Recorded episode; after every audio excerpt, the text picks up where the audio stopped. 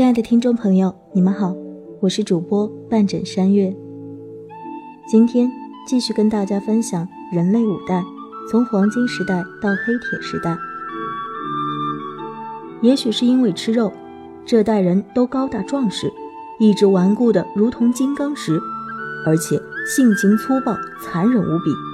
他们精力充沛，每天繁重的农务还是不能让他们安睡，于是他们就互相厮杀。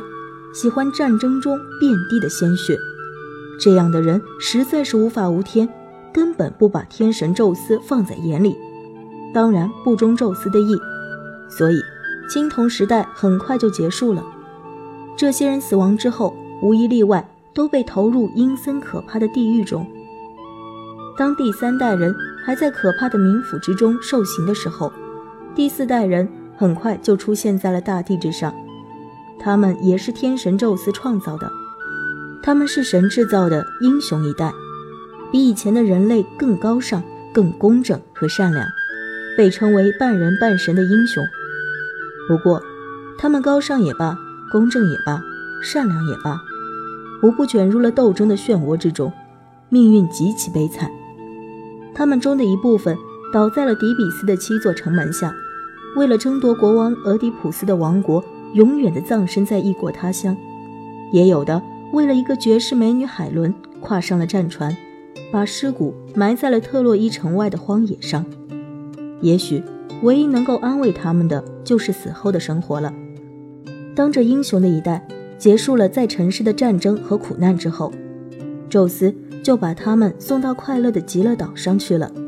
那里风景优美，四季如春，肥沃的土壤给他们源源不断的。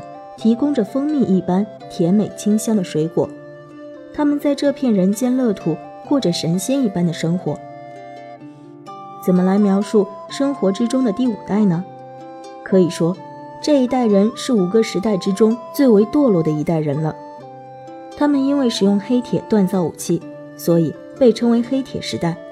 这一代人彻底堕落，日益败坏，每个人都充满了痛苦和罪孽。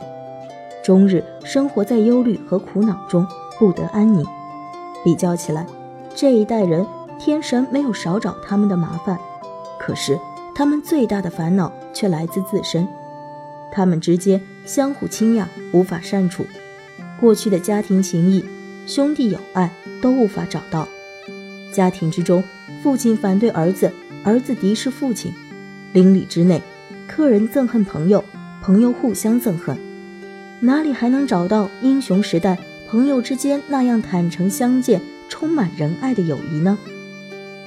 父母不能赡养也还罢了，却要忍受儿女的虐待，处处都是强者得势、伟人横行，人人都在盘算着如何毁灭他人，正直善良备受践踏，而骗子反而飞黄腾达、备受荣耀。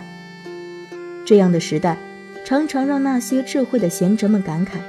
希望自己能够早点去世，或迟点出生，进不了黄金白银时代也就罢了，就是青铜或者英雄时代都比现在好。